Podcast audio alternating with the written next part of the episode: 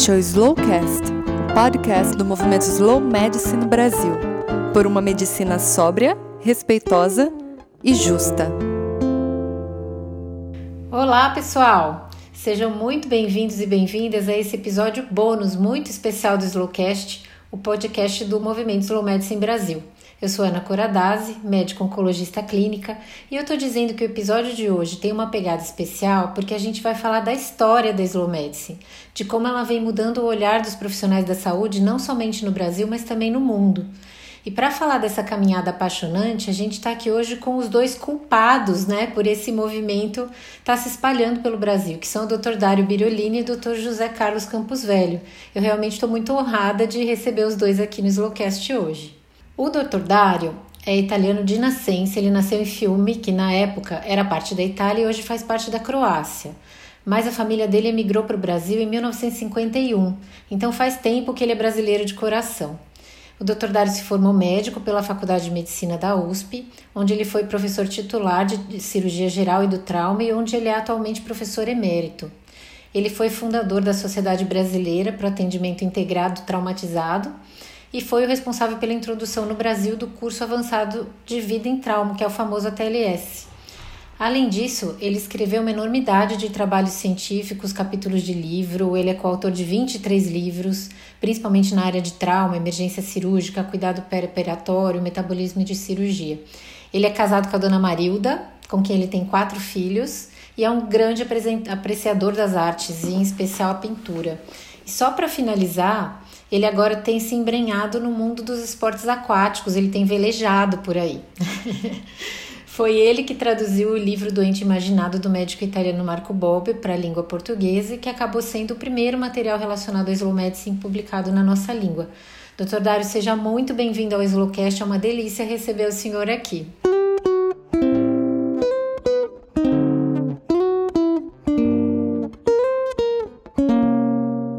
Sim, senhora. Eu agradeço muito, eu que fico muito feliz de poder estar aqui com vocês e discutir esse tema, que é um tema realmente muito interessante. É um momento da minha vida que mudou radicalmente minha forma de encarar a nossa profissão. Ah, a gente vai ouvir bastante sobre isso hoje. e para compor com o Dr. Dário essa mesa de respeito aqui, a gente tem o Dr. José Carlos Campos Velho, médico geriatra e clínico geral ele é formado pela Universidade Federal de Santa Maria, no Rio Grande do Sul. O Zé, como a gente chama ele aqui no movimento Slow, ele começou a prática médica dele numa comunidade rural no interior de Santa Catarina. E durante muitos anos ele trabalhou na atenção primária, em saúde pública, em prática de medicina de família, atendimento de urgência, particularmente na periferia de São Paulo. Ele se especializou em geriatria e há mais de 20 anos ele trabalha no atendimento ambulatorial, atualmente em consultório privado, assistência em medicina interna em hospitais de grande porte lá de São Paulo e em assistência domiciliar, principalmente de idosos fragilizados. O Zé sempre foi muito ligado à cultura, à música, cinema, arte, literatura, foram todos parte fundamental da vida e da formação dele. Ele também é praticante de Tai Chi Chuan, já tem muitos anos, e alguns anos atrás, ele estruturou o site slowmedicine.com.br, que acabou sendo um grande marco para o estabelecimento do movimento slow no Brasil. Zé, sinta-se totalmente em casa aqui no Slowcast. Ana, eu estou muito, muito feliz, honrado, da mesma maneira que o Dr. Dário, de estar aqui no Slowcast hoje para conversar sobre a história da Slow Medicine eu tenho especial apreço pela história, porque a gente só consegue entender um pouco melhor o presente quando a gente se debruça pelo que já aconteceu. É, então, falar sobre a história uh, da slow medicine é uma coisa que vai ser, para mim, quase que emocionante. E é, eu diria que além de quase que emocionante, vai ser efetivamente emocionante por eu estar aqui acompanhado pelo professor Dário, que tem sido desde a do, primeiro momento que a gente resolveu uh, trazer essas ideias para o Brasil, organizadas através do nosso site, ele esteve ali do lado, sempre apoiando, sempre ele, o, do, o professor Dário é verdadeiramente o nosso mentor aqui no Brasil. E eu me sinto muito honrado de estar com ele. E com você que vem trazendo esse essa iniciativa do Slowcast, que eu tenho visto como uma iniciativa muito, muito bem sucedida para trazer os conceitos da Slow Medicine para o Brasil, tanto para leigos quanto para profissionais de saúde. Obrigado, Ana. Eu que agradeço, imagina, essa mesa aqui foi de propósito, para ser de peso mesmo.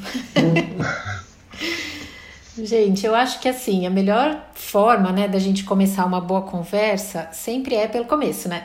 então, eu vou começar perguntando para o Zé como é que o movimento Slow Medicine foi criado? Onde é que surgiu essa ideia? Bom, antes da gente falar do movimento Slow Medicine, eu acho que a gente tem que se reportar a, a fonte inicial dele. Né? Em 1986, na Piazza de Espanha, em Roma, houve uma manifestação que foi organizada por um jornalista e ativista italiano chamado Carlo Petrini. E essa manifestação era contra a abertura de um restaurante de fast food nessa, nesse local icônico da capital romana. É, a gente sabe da, da, que a Itália é um país que tem uma cultura gastronômica muito relevante. É, a, questão do comer, do alimentar, é muito importante, da preparação, da produção do alimento é muito importante. E eles disseram: não, aqui nessa praça não vai haver slow food.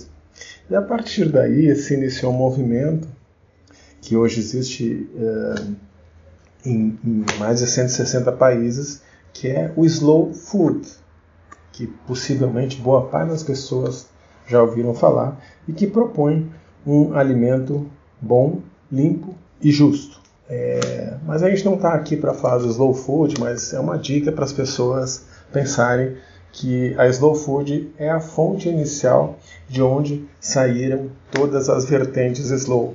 E essas vertentes slow, quando eu falo nisso, assim, existem várias questões. Existem as cidades slow, existe a, a educação slow, uma série de. E em 2002, um médico italiano, um cardiologista, chamado Alberto Dollara, ele publicou um artigo num jornal italiano que chamava Italian Heart Journal, que hoje foi descontinuado. Esse artigo chamava Invito ad una Slow Medicine, e onde ele trazia as ideias de que os conceitos que a slow food levava para a alimentação e para a nutrição poderiam ser também uh, introduzidos na prática médica. E ele cita nesse artigo algumas situações em que o desaceleramento do processo de tomar decisões seria interessante. E aí ele cita, por exemplo, a, a realização de um transplante, ele cita é, os cuidados em uh, um indivíduo que teve um, uma, um, um, ataque cardíaco, os cuidados pós o ataque cardíaco, ele cita é, os cuidados paliativos, então esse artigo é um artigo de certa forma inaugural da slow medicine, na medida em que ele utilizou pela primeira vez essa expressão na literatura médica. Posteriormente, em 2011, um grupo de amigos, é assim que eles se denominam, é, resolveu discutir é, uma série de questões relativas à prática da medicina contemporânea. E esse grupo de amigos, entre os quais estava o Dr. Marco Bobbio, que provavelmente o Dr. Dário vai conversar bastante a respeito dele daqui a pouquinho, é, eles fundaram, resolveram fundar um, uma associação chamada Associação Italiana de Slow Medicine. Mas isso não foi uma coisa tão determinada assim, eles se juntaram e fundaram. Não, eles primeiro tiveram uma reunião que foi em Torino e depois, uh, que foi no primeiro semestre de 2011, e aí eles marcaram um congresso, que foi o primeiro congresso italiano de Slow Medicine, para o final de 2011. E nesse congresso foi criada então a Associação Italiana de Slow Medicine. É, então a gente pode colocar esse assim como o ponto talvez inicial da história da Slow Medicine de uma maneira mais organizada ou estruturada no mundo. Entendi, Zé. Agora eu acho que ficou mais fácil entender por que, que um italiano é que acabou trazendo a primeira publicação sobre slow medicine para o Brasil, né, doutor Dário?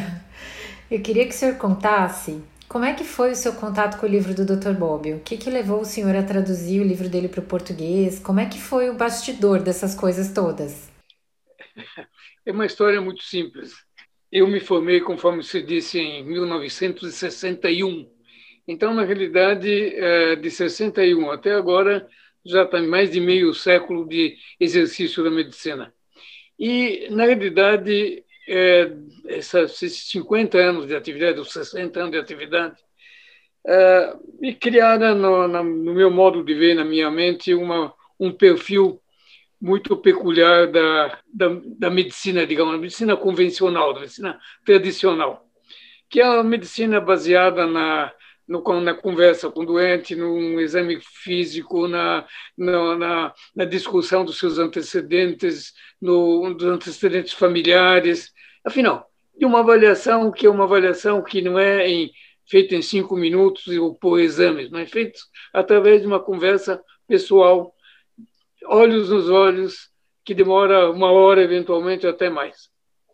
Afinal, essa é a minha forma de exercer a medicina. Um determinado dia, em 2009, eu acho. Chegou no consultório um senhor, um advogado, relativamente jovem, eh, com uma série de queixas. Fiquei escutando tudo aquilo que ele me disse. E depois de, de um exame eh, clínico completo, cheguei à conclusão que ele é um cara que não tinha absolutamente nada, a não ser uma série de dúvidas. E aí eu cheguei para ele e disse: Olha, você tem uma doença incurável e seguramente você vai morrer. Ele disse, como? Estou com câncer. Eu falei, não, você tem uma doença diferente, uma doença que realmente nenhum médico sabe tratar. Como é que chama a minha doença? Ele disse, eu falei, olha, sua doença é uma saúde. Aí ele falou, mas como? Está ficando doido? Não, é que você não tem nada. Então, pelo amor de Deus, para de querer fazer exames e pedir é, é, prescrição de medicamentos, que não faz sentido. Bom, afinal, o fato é que ele saiu daí, eu fiquei na dúvida se muito feliz, muito infeliz, mas ele saiu. E alguns dias depois eu recebi um presente dele, que era exatamente o livro do Marco Bobbio, ah. Il Malato Imaginato. Achei muito esquisito, muito estranho né, o nome e até a capa do, do, do livro, e, mas afinal comecei a ler. E aí fiquei absolutamente entusiasmado, porque vi que um uh, cardiologista italiano, um pouquinho mais novo do que eu, uh, tinha exatamente a mesma forma de encarar a medicina que um cirurgião brasileiro. Certo? Afinal, nós tínhamos exatamente a mesma forma de, de analisar e de praticar o, a nossa, o nosso trabalho. Afinal, depois de acabar de ver o livro, entusiasmado com ele, uh, entrei em contato por telefone com ele, porque apesar dos das várias décadas de Brasil ainda falam italiano mais ou menos, così così, certo? E é, aí conversamos e eu pedi autorização para é, a tradução do livro. E ele autorizou sem nenhum problema. Aí eu tive contato com alguns amigos meus que, é, afinal, publicam livros aqui no Brasil, e, afinal, traduzimos com a ajuda de uma tradutora, de uma moça muito gentil, traduzimos o livro e o livro foi, é, afinal, lançado aqui, acredito que em 2011, não foi? Eu acho que foi 2015, doutor Dário. Foi quando. Tá bom, tá bom, tudo bem. Quando ele veio e fez a, a entrevista das, das páginas amarelas. Isso. Então, na realidade, o, esse livro, para mim, ou esse, o lançamento desse livro, foi uma, um momento muito importante da minha vida, até porque alguns anos antes, agora sim, 1911, eu tinha, junto com um amigo do Ciro Libanês, um clínico, tinha lançado um livro sobre análise crítica da prática médica, exatamente para tentar alertar tanto a população como os profissionais de que a medicina, pelo amor de Deus, não era de pedir exames ou de, ou de tratar de sintomas, ou de prescrever medicamentos pra, porque na radiografia ou na tomografia apareceu alguma coisa que poderia ser, quem sabe, alguma coisa crítica para o doente. Então, nós começamos, lançamos esse livro em 2011, ele está disponível, e, e, afinal, e com, esse, e com a tradução do, do, do, é, do de, de imalato imaginato para o doente imaginado, foi, é, na realidade, foi um momento muito bom em que nós acabamos convidando o Marco Bobbio para vir aqui para o lançamento do livro. Ele veio e no lançamento do livro, que foi realizado no Hospital Sírio-Libanês, ele, pela primeira vez, eu vi falar de slow medicine. Eu não conhecia isso. E aí o Marco Bobbio apresentou uma série de informações a respeito do slow medicine que me deixaram absolutamente encantado. Em função disso, eu convidei o Marco Bobbio para fazer uma apresentação na Faculdade de Medicina na USP, em outros centros médicos, e, na realidade, foi assim que nasceu e que a coisa começou a se divulgar. Então, na realidade, eh, esse foi o primeiro livro dele e foi o meu primeiro contato com ele. Daí para frente, inúmeras vezes eu conversei com ele eh, pessoalmente, virtualmente, foi realmente uma amizade que surgiu entre nós. Mas é isso, acho que eu respondi a sua pergunta de como começou. Como é bom a gente ouvir essas histórias, né? Várias coisas fazem sentido. Eu não sabia dessa história do paciente que deu o livro para o senhor. Muito legal. para você, Zé, como é que foi o primeiro contato com a Medicine? Eu sei que você teve um relacionamento bastante próximo com o Dr. Denis McCullough, né? que é o autor de um livro que se tornou uma das principais referências na prática da slow medicine, o My Mother, Your Mother. Mas como é que foi a história de vocês? Uh, o meu contato com a slow medicine se deu absolutamente por acaso.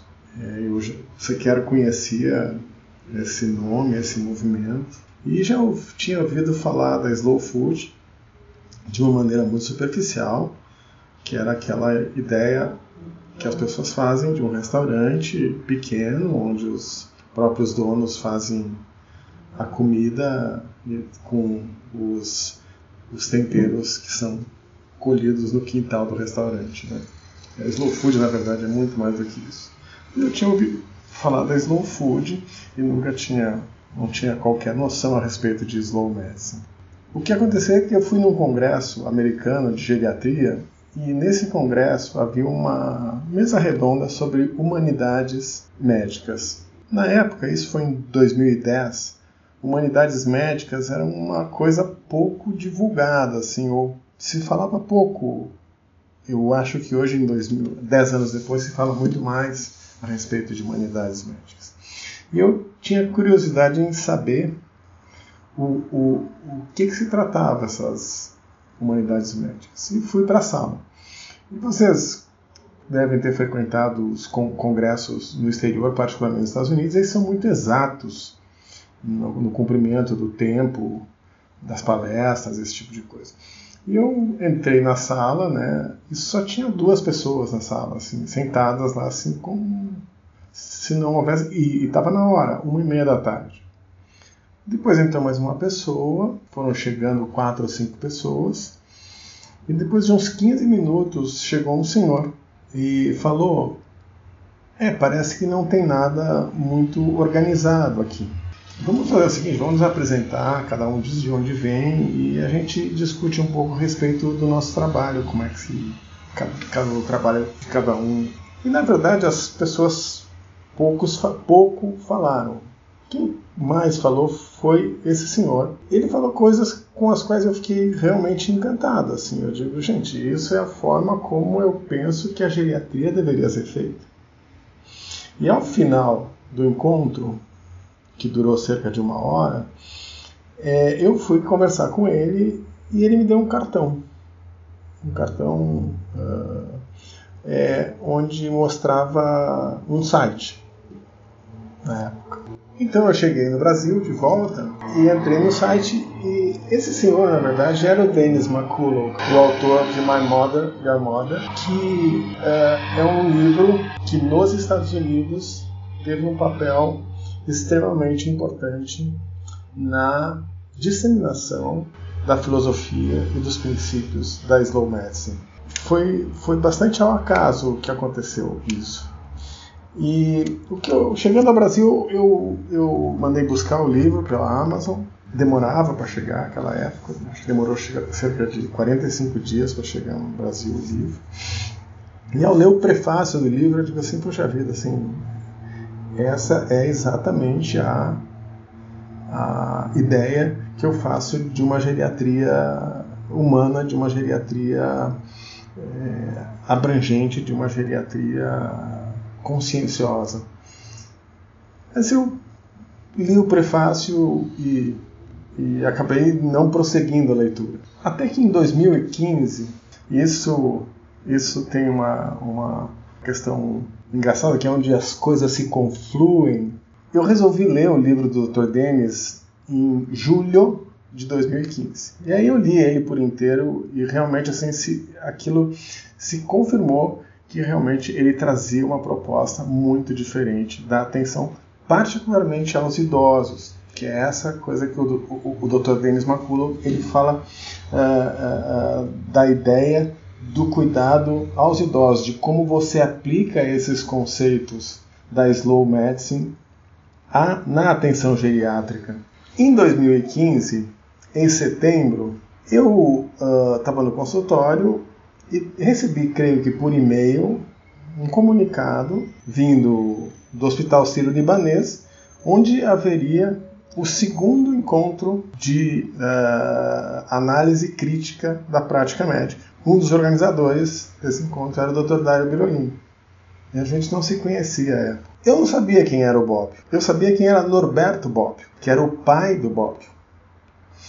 É, por quê? Ele tinha um livro, o Norberto Bob, que era um livro que chamava uh, O Tempo da Memória. E esse livro, O Tempo da Memória, uh, era uma atualização de um livro escrito por Marco Túlio Cícero, que era um senador romano da Roma Imperial, que chamava De Senectude, sobre a velhice. Ele atualizou esse livro. Então, o, o Norberto Bobbio tinha assim, um, um, um, ele era um filo, não era exatamente um filósofo, ele era um, jurisprudente, é, mas ele era um pensador das questões uh, e, e, esse livro pensava a velhice a partir do ponto de vista pessoal dele. E foi o nome Bobbio que me levou ao, ao, ao encontro. E aí eu participei do encontro de manhã e de tarde. É, e quando eu vi o, o Marco Bobbio falando, de repente ele estava falando de slow medicine, de uma associação italiana, do livro do Dr. Denis, e eu digo assim, mas então isso já existe no mundo de uma maneira mais organizada, né? Então esse, esse evento que o Dr. Dário organizou no Sírio foi onde confluiu a, a minha a, a, a, a, ideia que eu tinha adquirido lá naquele congresso americano com a, o que o Dr. Dário vinha trazendo para o Brasil.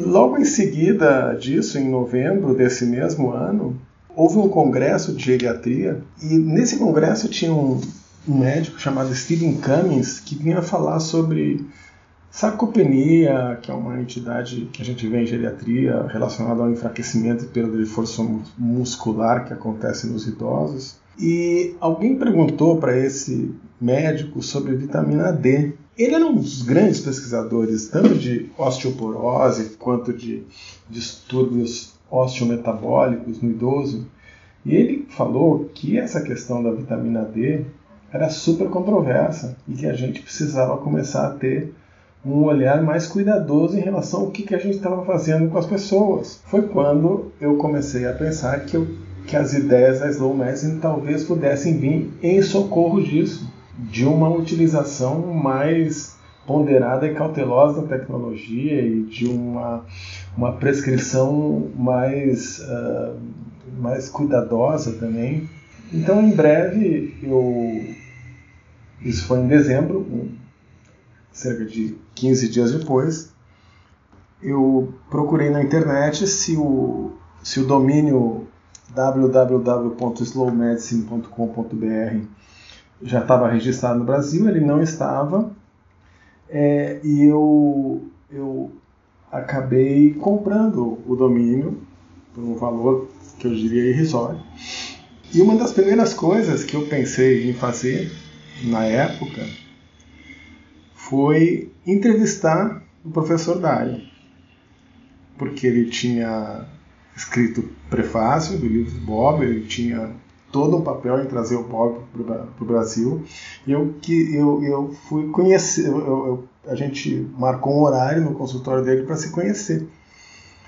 E aí ele me atendeu em mais ou menos meia hora e me disse, olha, é, eu tenho mais algumas coisas para fazer, é, você não quer fazer assim? Vai lá em casa uma hora dessa com um pouco mais de tempo e a gente conversa. E aí eu acho que uma semana ou duas semanas depois eu fui conversar com o professor Dário e a gente ficou quatro horas conversando, sem parar. E aí não, muito mais do que uma entrevista, eu percebi o doutor Dário ainda queria me conhecer um pouco melhor para saber das minhas intenções. é, mas eu percebi que eu não estava fazendo uma entrevista eu estava ganhando um colaborador, o melhor colaborador que eu poderia ter. O Dr. Dário nos ajudou que a gente tivesse visibilidade e credibilidade que a gente talvez não teria se ele não tivesse ali do nosso lado naquele momento. Eita, e tá feita a ponto de Denis Maculo e Dr. Dário Virolini. Muito legal. Eu fazer um comentário em relação àquilo que o Zé Carlos falou. Que, na realidade, é, no meu tempo de médico jovem, a relação médico-paciente é seguramente a parte mais importante da, do, digamos, do atendimento médico. Se ficar olhos nos olhos conversando, entendendo o doente. E naquela época, eu me lembro muito bem que, na realidade, o médico era visto como uma espécie de um de um deus, aí, né, de um santo, e o paciente era o pecador que vinha lá se queixar. É uma relação, digamos, médico-paciente vertical. Com o passar dos anos, aconteceu exatamente o contrário. Ou seja, o, o, o, paciente começou a ser vítima de uma série de desinformações e passou a consultar não mais o médico, mas o doutor Google. Então, na verdade, o médico acaba sendo simplesmente um instrumento uh, utilizado para poder receber pedido de exame, pedido de medicamentos. Sabe, é uma coisa assim muito uh, mudou radicalmente tudo. Então, na verdade, eu acho que essa iniciativa é uma iniciativa extremamente importante, porque né, realmente, apesar de ser difícil, exatamente porque nós estamos vivendo um momento em que tudo que é, eu digo que é dupla fatídica é innovation and technology. Quer dizer, só eh, o pessoal só acredita em coisa nova e tecnologicamente avançada. O fato do médico ser particularmente uma pessoa de idade como eu é, realmente reduz muito, a, digamos, a a, a sua influência, a sua possibilidade de prestar esclarecimentos e de praticar uma profissão de uma forma melhor. Mas, de qualquer forma, eu acho que essa é uma iniciativa que tem que ser tomada, é fundamental que ela seja levada adiante. Vai demorar, seguramente vai demorar, mas realmente eu tenho fé de que ela vai dar certo. Uma questão de é, realmente tentar sensibilizar tanto a classe médica como o, os, os pacientes, os usuários, né? a, a entender esse problema ou ou esse enfoque. É isso aí, desculpa a, a, Perfeito. a, a Vai demorar, mas alguém tinha que começar, né? Doutor Dário, a gente sabe, né, que esse seu contato inicial com o Dr. Bob gerou muitos frutos, né, aqui no Brasil. A gente vem falando um pouquinho disso até já, e ele, inclusive, coopera ativamente com o movimento brasileiro, já veio várias vezes para cá, participa de reunião com a gente, participou de alguns eventos. E os dois livros dele são dos poucos que falam da slow medicine na nossa língua, né? São livros muito acessíveis, tanto na linguagem quanto no formato. Eu queria que o senhor falasse um pouquinho dessas duas obras dele e a importância delas para a gente aqui no Brasil. São dois livros que basicamente encaram ou, ou se uh, voltam para o mesmo tipo de, de, de, de discussão de problemas. Só que o primeiro livro, O Doente Imaginado, talvez seja mais fácil para o profissional de saúde. Já no segundo livro, A Medicina Demais, é um livro que realmente mesmo um leigo pode ler com facilidade, entender, acompanhar e ver quais são os princípios básicos das low medicine, ou da medicina convencional, da medicina tradicional. Certo? Então, na verdade, são dois livros que eu acho que deviam ser realmente divulgados amplamente para que as pessoas pudessem ter uma noção mais clara disso. Além do que, infelizmente, nós vemos numa época em que livros é, é, é, não, não, fazem parte mais da, da, da, do, da, forma de aprendizado. Antigamente, a gente usava livro, tem um monte de livro separatas. Hoje em dia, aquilo que o pessoal usa muito são informações através da mídia, através de, afinal, de uma série de canais de comunicação, que na realidade eh, nem sempre ou frequentemente acabam sendo eh, distorcidos ou de interpretação difícil. Eu tenho aqui uma relação que eu até montei aqui para de livros que eu não vou estar ao contrário, então, mas dá para saber que tem uma relação de livros assim. Grande. Grande. Livros que eu tenho aqui, porque eu, com o meu hábito de ler, eu li todos esses livros, é, exatamente isso me ajudou a criar essa, essa, o abrir a minha cabeça para o, as long medicine, certo? Exatamente porque é, eu vou te dar um exemplo, certo? Alguns exemplos.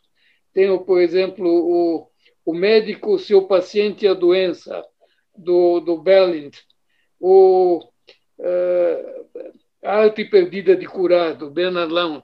Afinal, tem um monte de livros que realmente acho que poderiam ser lidos, particularmente deviam ser lidos tanto pela, pela população leiga como pelo médico, para que ele uhum. tivesse consciência daquilo que é a medicina do ponto de vista é, real e não do ponto de vista imaginário não do ponto de vista de ganhar prestígio, ganhar dinheiro, mas sim de tratar da população, tratar de seus pacientes. Mas, afinal, o, uh, eu não vou entrar em detalhes aqui a respeito do conteúdo dos livros, porque realmente seria impossível, mas eu sugiro fortemente que quem nos ouve tem interesse em conhecer melhor essa, esse desafio que nós estamos enfrentando, que uh, leia o livro A Medicina de Mais, do Marco Bobbio certo? E, eventualmente, se quiser, entre em contato comigo. A Ana pode dar o meu e-mail e eu mando para vocês toda essa relação de livro que está aqui e vocês vão se divertir nos próximos 10 anos. É isso aí. Concordo plenamente com o senhor, doutor Dário, porque, olha, a gente aprende muita coisa sobre as doenças né, na faculdade, mas para abrir a cabeça não tem nada melhor do que livro, filme, artes em geral, né? Que para reconectar e esses livros aí, eles não são só arte, né? Eles fazem a ligação da ciência com a arte. Então isso é muito legal, muito bom mesmo. Zé, deixa eu te fazer uma pergunta aqui, mudando um pouquinho de assunto. O movimento italiano, ele foi o pioneiro na estruturação e na divulgação do movimento slow medicine no mundo, né? mas ele também inspirou outras iniciativas, inclusive nos Estados Unidos, que são a meca da Fast Medicine. O próprio livro do Denis Maculo foi uma dessas iniciativas, então eu queria pedir para você falar um pouco das outras iniciativas que surgiram, tanto nos Estados Unidos como em outras partes do mundo. Essa é uma pergunta bem interessante, viu, Ana? Porque tem uma particularidade aí que, que é pouco conhecida. A rigor, os americanos antecedem os italianos nesse aspecto. Sério? Sério. Você está cometendo uma heresia agora aqui. Sim. Sim. Porque se a gente for pensar, o, o livro do Denis Maculo foi lançado em 2008 e a Associação Italiana se iniciou em 2011.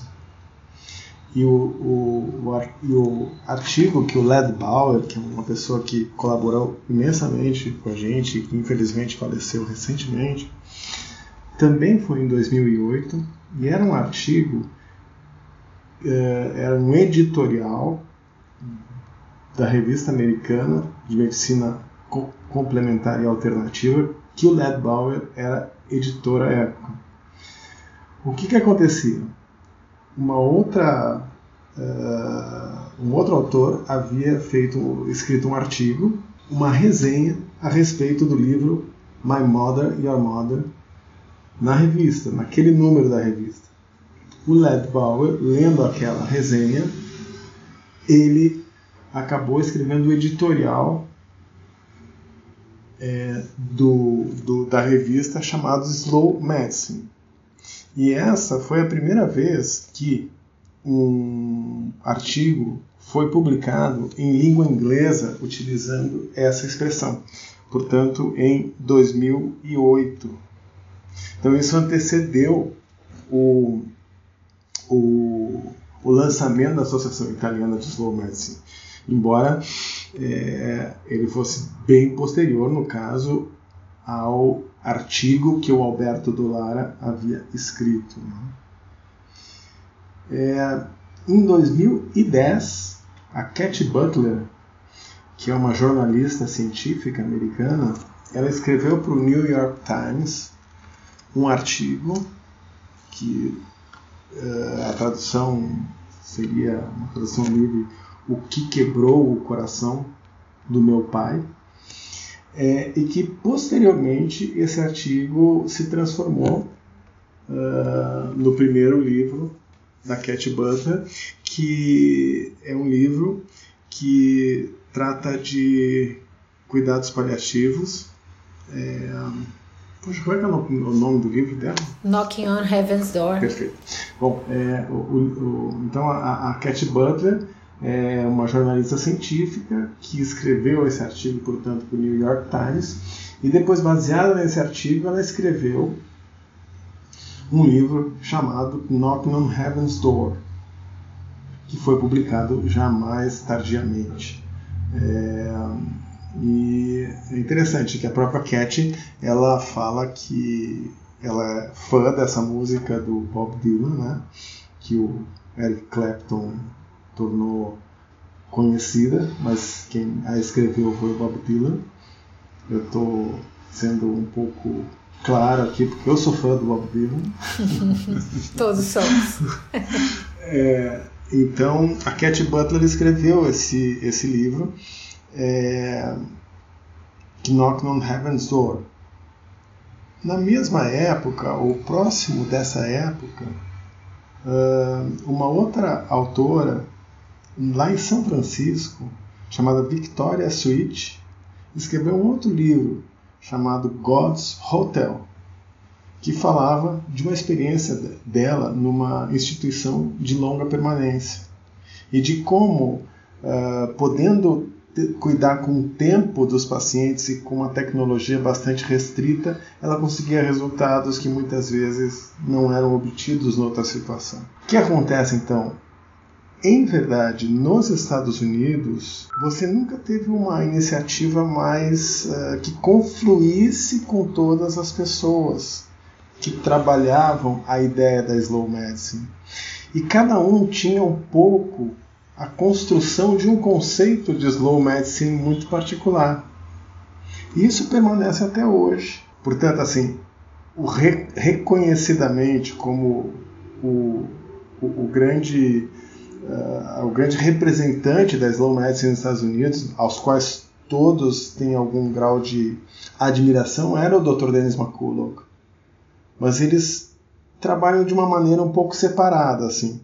E cada um desenvolvendo o seu conceito de slow medicine, e eles não reconhecem, pelo menos aparentemente, que esse conceito venha a partir da ideia que se tem na Itália de slow medicine. Na mesma época, ou um pouco anterior, dois médicos americanos, na época eram três, na verdade, doutora Raquel Bechar, Dr. Michael Hochman e o Dr. Pieter Cohen, que eles, através de um trabalho com e-mails, é, eles tinham uma espécie de newsletter onde eles analisavam artigos que eram publicados uh, em jornais reconhecidos e também, um, por exemplo, highlights de congressos, buscando um olhar da slow medicine em cima desse artigo. Por exemplo, vinha uma atualização sobre a, o rastreamento de câncer de cólon e eles buscavam de ter um olhar uh, da slow medicine a, a, uh, sobre aquele, aquela diretriz que a Sociedade uh, de Oncologia Americana, por exemplo, havia proposto. É, mas todos eles trabalhavam de uma maneira um pouco individual.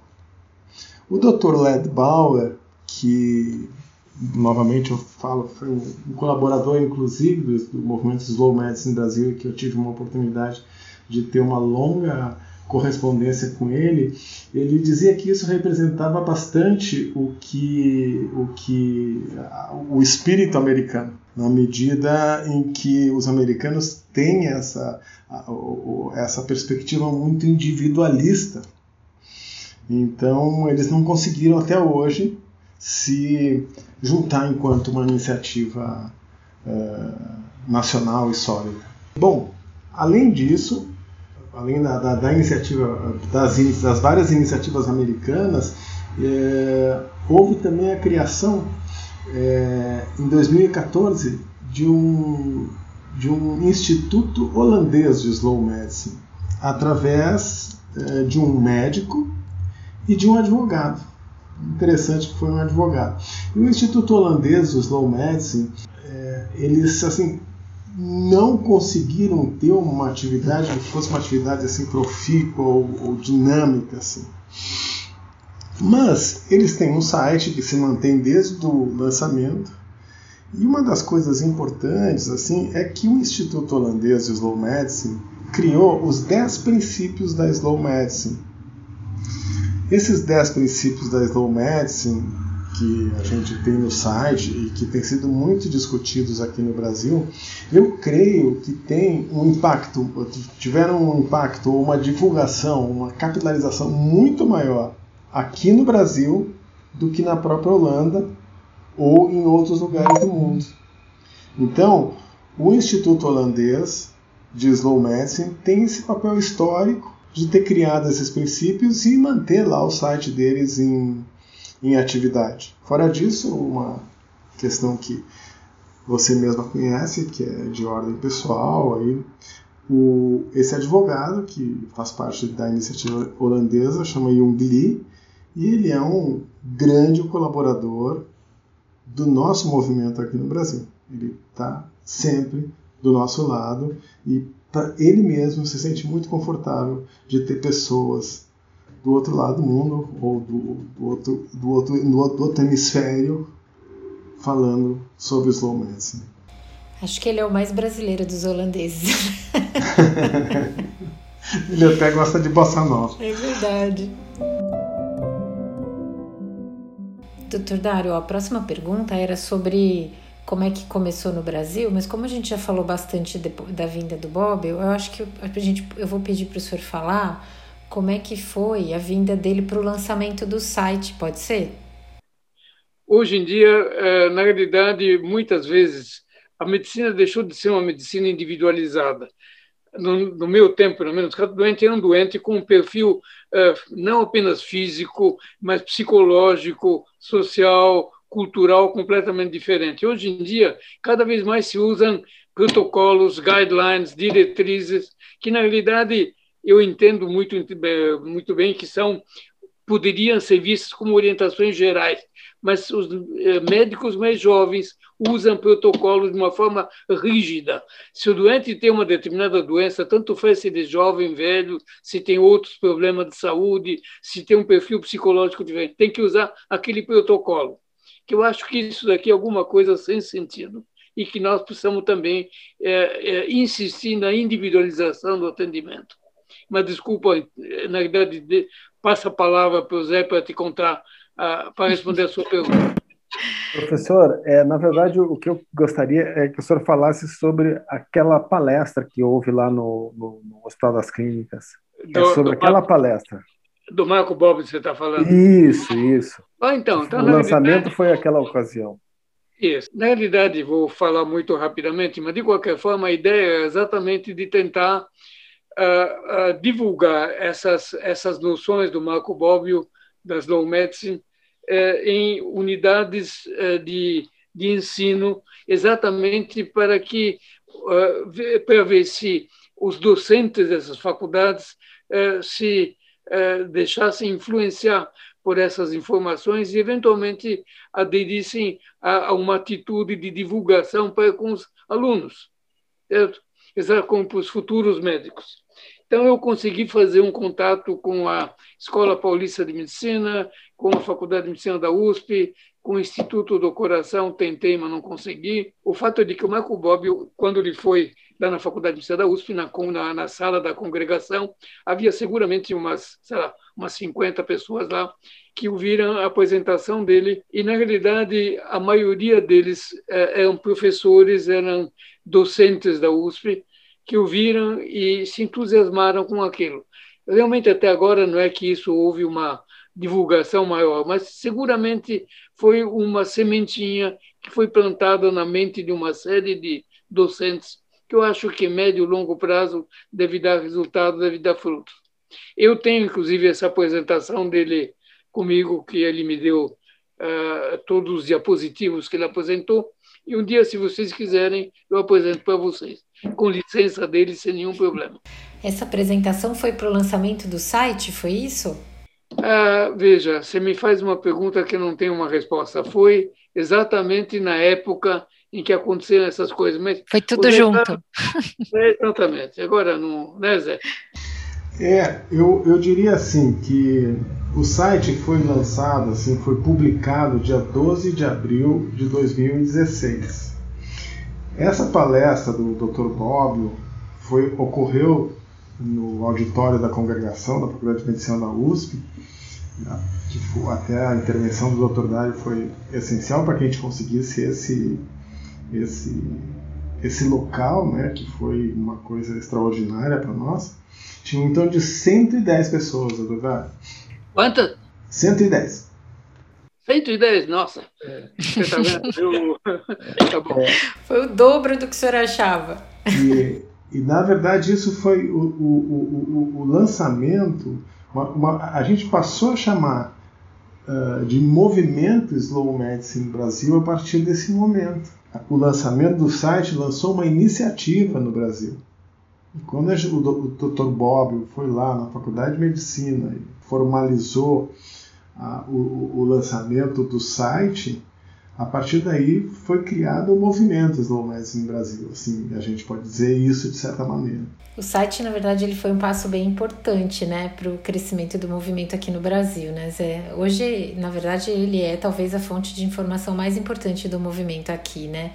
Mas tem outras coisas que vêm sendo estruturadas em paralelo ao site, né, Zé, e alinhadas com ele. Você consegue falar um pouquinho dessas outras iniciativas? Do movimento? Fora o Slowcast, né? Que tá todo mundo vendo aqui. é verdade. O, eu acho assim que a Slow Medicine, ela, o Led Bauer já, já colocava um pouco essa perspectiva de ela funcionar como um grande guarda-chuvas, assim, onde uma série de iniciativas e, e, e campanhas e uh, obtinham um abrigo, né? É, então a gente tem relações é, de, de, de, de, irmandade, de certa forma, com uma série de outros movimentos mesmo, assim, digamos assim. Então, a gente tem trazido conceitos como a medicina narrativa, que é um conceito que está dentro das humanidades médicas e vem ganhando força. A gente, desde o começo, eh, estabeleceu um, um, um contato com o pessoal da Choosing Wisely, que na Itália, inclusive, ela é a Choosing Wisely e a Slow Medicine são, são o mesmo movimento. A, a, a, a, Associação Italiana de Slow Medicine, ela que coordena a, a iniciativa, a campanha Choosing Wisely, que é uma campanha que se iniciou nos Estados Unidos pela a Fundação Americana de Medicina Interna, né, a Beam Foundation. É, a gente também tem uma aproximação grande com o pessoal dos cuidados paliativos, com a medicina de família. Então a gente tem estabelecido pontes com várias outras iniciativas que propõem uma medicina realmente mais racional, mais humana, é, onde o relacionamento médico-paciente, como o Dr. Dário sempre costuma colocar, se coloque como o fulcro da prática médica. Então, essas coisas todas têm permeado o, no, o, o, o nosso trabalho. Eu acho que aí, assim, a gente tem que falar também no, no momento atual que o, a gente está muito presente nas redes sociais. É, as redes sociais são uma realidade hoje em dia. Assim. E a gente tem um canal no YouTube onde a gente tem muita coisa, a gente tem uma presença dentro do Facebook. É, você mesmo vem desenvolvendo um trabalho, você, quando eu digo é, você, Ana Lúcia Coradaz, vem desenvolvendo um trabalho excepcional no Instagram. É, então a gente tem está se utilizando várias ferramentas para tentar propagar de uma maneira mais democrática esses conceitos e essa filosofia.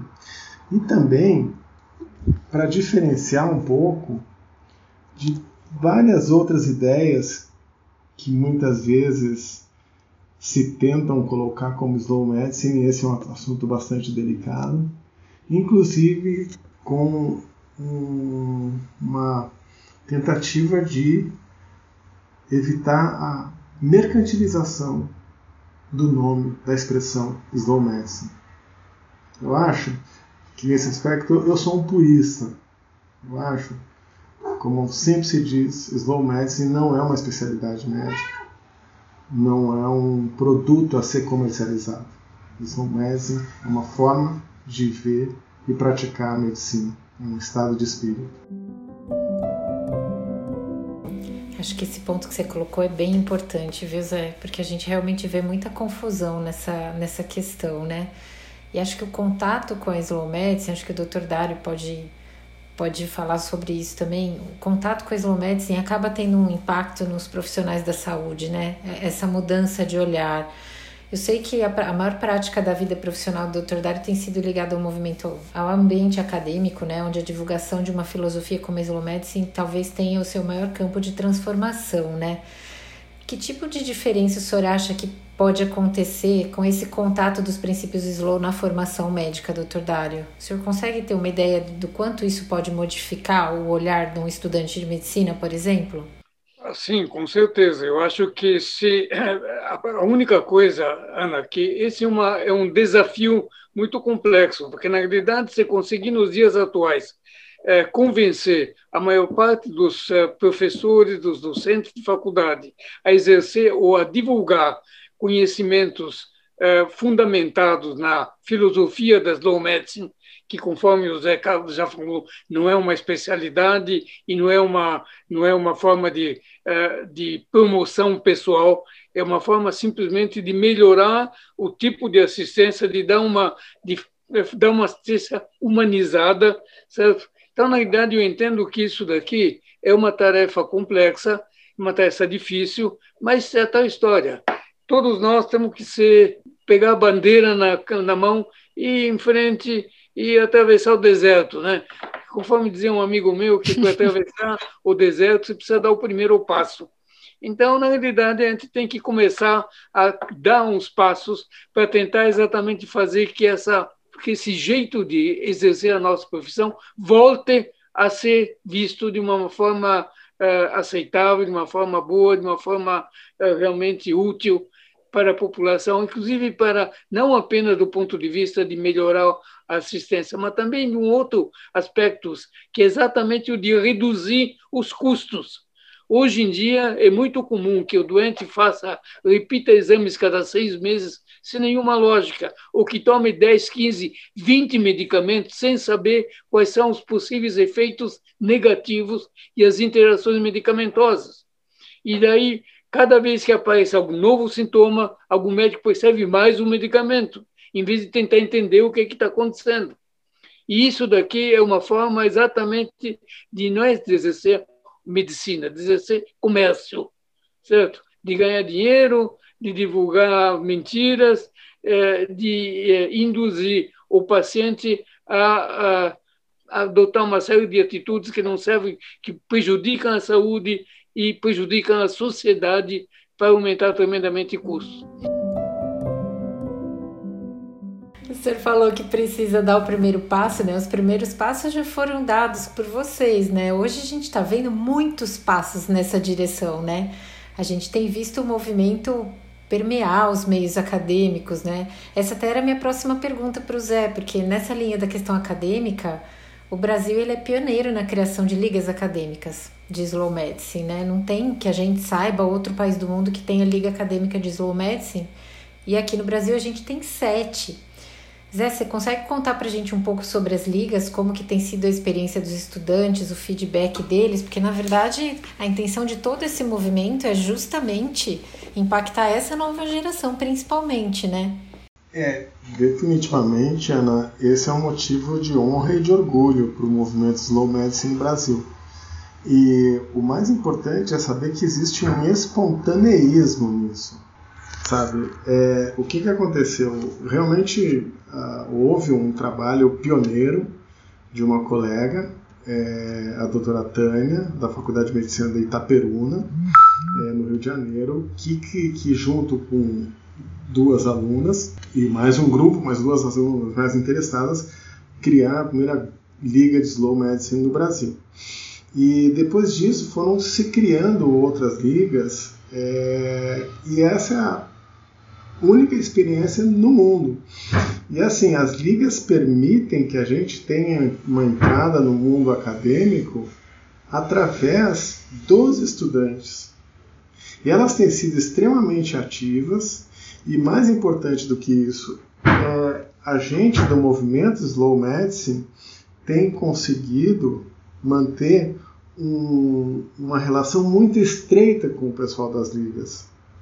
E, portanto, é, a gente tem conseguido manter uh, um discurso uh, harmônico com essas ligas, onde a, a, a qualidade uh, do que é discutido, do que é compartilhado, é, é, é exatamente a, a, correspondente àquela visão que nós, que pensamos no nosso cotidiano o movimento Slow Medicine, estamos procurando, estamos procurando levar aos profissionais de saúde e à população. Então, assim, efetivamente, eu acho que o movimento de criação de ligas acadêmicas de slow medicine é, ele é pioneiro no Brasil, é, é pioneiro no mundo, aqui no Brasil. Tem tido faculdades de, de, de, de, de grande porte com criação de ligas e eles se movimentam, têm atividades práticas, uh, inúmeras vezes já convidaram membros do, do movimento para uh, dar palestras e aulas para eles, então é, é, é, essa é uma iniciativa que, que vale a pena, uma iniciativa que, que muito nos orgulha e, e, e tem perspectiva de perspectivas efetivamente de futuro, assim, sabe? Porque o futuro está nas próximas gerações. A gente pode ajudar pessoas a pensarem melhor a sua prática, mas se a gente conseguir influenciar as próximas gerações, isso tem um papel, a meu ver, essencial. Influenciar as próximas gerações na forma como elas veem a perspectiva de trabalho delas, na forma como elas vão se relacionar com os pacientes, na forma como elas vão se relacionar com a equipe multiprofissional, na forma como elas vão se relacionar entre si. Eu acho que eu não diria nem influenciar, Zé. Eu acho que eu diria inspirar. É o que a gente vê nessas ligas. Quando a gente conversa com eles, assim, você você sente a emoção deles de entrar em contato com a medicina num outro formato, diferente do que se aprende na faculdade, né? E eu acho que isso é bem mais forte do que influenciar. Realmente é uma inspiração, né? É um resgate do, do que fez com que eles escolhessem essa profissão, né? E eu acho que isso é não tem preço, né? Esse tipo de coisa. É muito, muito bacana mesmo lidar com as, com as ligas, né? José, a gente está chegando assim, no finalzinho da conversa, mas eu queria saber de você quais são os planos do movimento Slow Medicine, não só no Brasil, mas no mundo, né? O que, que tem sido pensado assim de próximos passos? Bom, eu acho que dentro do Brasil a gente vem caminhando de uma maneira bastante é, assertiva assim e, e, e, vem conseguindo manter um padrão muito interessante de crescimento, assim, um crescimento sustentado, né? um crescimento que se pauta pela perseverança, pela res, resiliência, pela persistência. Já, já, já se vão aí cinco anos que o movimento vem acontecendo e ele só vem crescendo no Brasil. Acho que a gente talvez possa falar nisso, que no ano passado e ainda esse ano foram produzidos para o site inúmeros artigos pensando uh, de uma maneira equilibrada, ética e idônea sobre as questões relativas à pandemia pelo Covid. Né? Você mesmo, Ana, é autora de alguns desses artigos, onde assim a nossa ideia era sermos uma fonte é, adequada de informação no meio dessa desse pandemônio que se tornou a informação durante a, a pandemia. Mas uh, uma das perspectivas que a gente está tendo e que está nos trazendo bastante uh, felicidade é que a Slow Medicine provavelmente vai se organizar dentro de uma perspectiva internacional.